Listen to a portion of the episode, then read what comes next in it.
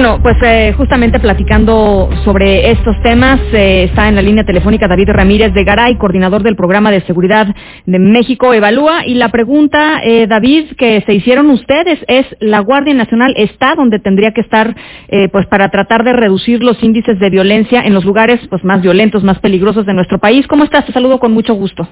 Hola, Ana. Buenas tardes. Sí, en efecto, eh, publicamos eh, recientemente una pequeña, un pequeño artículo tratando de responder esta pregunta, porque eh, primero hay que recordar que el instrumento clave del, de la actual administración está siendo la Guardia Nacional. Y uno de los criterios que, uno de, la parte clave de esta estrategia es la distribución territorial, la presencia territorial de la, de la Guardia. Y han sido muy pocos transparentes sobre eh, cuáles han sido los criterios para tomar la decisión de cómo se va a distribuir los elementos de la Guardia Nacional. Pero han mencionado que uno de los criterios son los homicidios intencionales y otro tipo de delitos eh, de alto impacto. Nosotros hicimos el ejercicio de eh, comparar cómo está la concentración de los homicidios por medio de la identificación de puntos críticos o hotspots, como se suele eh, usar en inglés, y a nivel municipal y el nivel de concentración de elementos de la Guardia Nacional para ver si existía algún tipo de, correspondencia. Y vemos que está un poco lejano o bastante lejano de lo que nosotros esperábamos. Sí. Eh, ¿cómo lo, cuáles, eh, digamos, cuáles son las eh, variables que ustedes identificaron como, necesarias para que algo califique como hotspot eh, y que y que evidentemente uno pensaría que pues estas variables son las que alguien que está en la toma de decisiones precisamente hace esto para poder subsanar, digamos, los las flaquezas que tengan los municipios en términos de seguridad, ¿no? Sí, aquí la, aproximación que tú puedes, que uno podría tomar para poder identificar la concentración en específico de un, de un delito pueden ser eh, pueden ser muchas de acuerdo a la información que tienes disponible. Nosotros nos fuimos primero para ilustrar el punto del tema de la Guardia Nacional por lo más sencillo, simplemente ver eh, cuál si logramos identificar una relación estable entre el número de homicidios y la concentración de estos homicidios en un grupo de estable de, municipios que, que formaran un, grupo eh, identificable, un conglomerado de municipios, como se suele, se suele llamar, y lo solamente por homicidio intencional. Esto podría variar si eh, tomas en cuenta otro tipo de variables, pero como se mencionó en la distribución de la Guardia Nacional que el homicidio es uno de los principales, por eso optamos por, por este y lo comparamos con la distribución de la, de la Guardia Nacional y vemos que hay diferencias diferencias importantes. Por ejemplo, encontramos eh, a partir de este pequeño ejercicio estadístico que hay cinco clústeres o conjunto de municipios en donde se ha concentrado el homicidio, el homicidio de manera particular entre diciembre de 2018 y julio de 2020.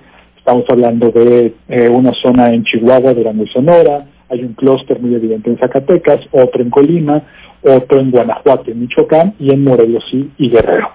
vimos que la presencia de la Guardia Nacional está, varía mucho de acuerdo al número de, municipios.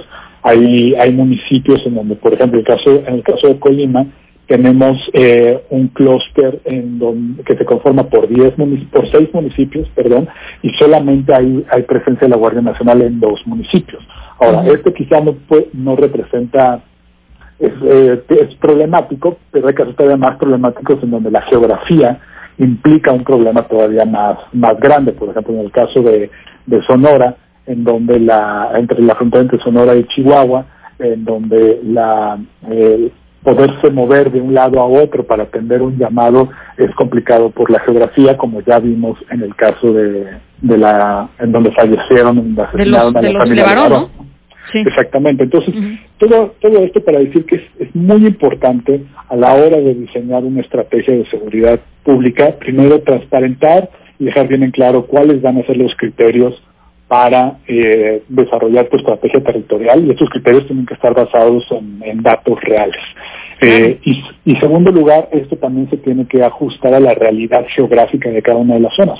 No podemos esperar que se atienda de la misma forma en un contexto rural, árido, como es en el, en el norte del país, a en una zona como es, eh, eh, como es por ejemplo en Manzanillo o Colima. Sí.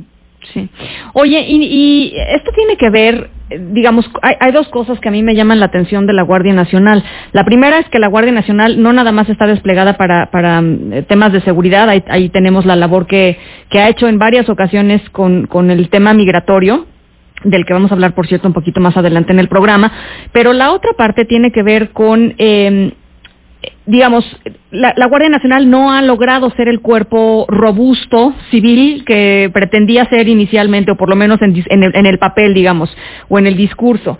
Eh, se ha quedado corto, no tiene los elementos suficientes y esto quizá ha implicado pues una dispersión todavía mayor, ¿no? De los elementos eh, eh, en los lugares en donde son necesarios. Sí, es correcto. Eh, tiene, se han acumulado muchísimas deficiencias que son que son preocupantes en el tema de lo que debe atender la Guardia Nacional. Como te dijiste al principio, se le ha llenado de muchas atribuciones a la, a la Guardia Nacional. Además, es un cuerpo que nace y todavía se está alimentando de la estructura militar y no, no vemos que eso vaya a cambiar. Y si tomamos en cuenta eso y vemos la complejidad del fenómeno delictivo que hay en el, en el país, que es muy variado. Eh, hay lugares que pueden ser muy estables en cuanto a los indicadores de, criminalidad, pero hay otros que pueden variar mucho, ¿no? Y no solamente en términos de violencia, sino de robos, etcétera. Bueno, pues un cuerpo así no está teniendo la capacidad para reaccionar ante esa, ante esa gran variabilidad que tiene el fenómeno y además agregándole el punto de se tiene que coordinar con instituciones estatales y municipales y además con los sistemas de procuración de justicia, es, una complejidad eh, que puede resultar en un obstáculo importante para la seguridad de los ciudadanos. Pues eh, interesantísimo y muy pertinente este, este, como le dices tú, David, pequeño análisis que hicieron. Me parece, pues, muy trascendente eh, ponerle esto, ¿no? Datos a, las, pues, a las estrategias y entender en dónde están ubicados todos estos elementos. ¿Qué podemos esperar también de, muchos de los lugares que preocupan más en términos de seguridad a los mexicanos? Así es que una, una primera forma de hacerlo es esto, eh, informándonos en torno a si hay o no la presencia que uno pensaría que es necesaria para tratar de, disminuir los índices de, homicidios ahí. Te agradezco mucho, como siempre, David. A ti, un gusto. Muchas gracias, David Ramírez de Garay, coordinador del programa de seguridad de México Evalúa. Noticias informa.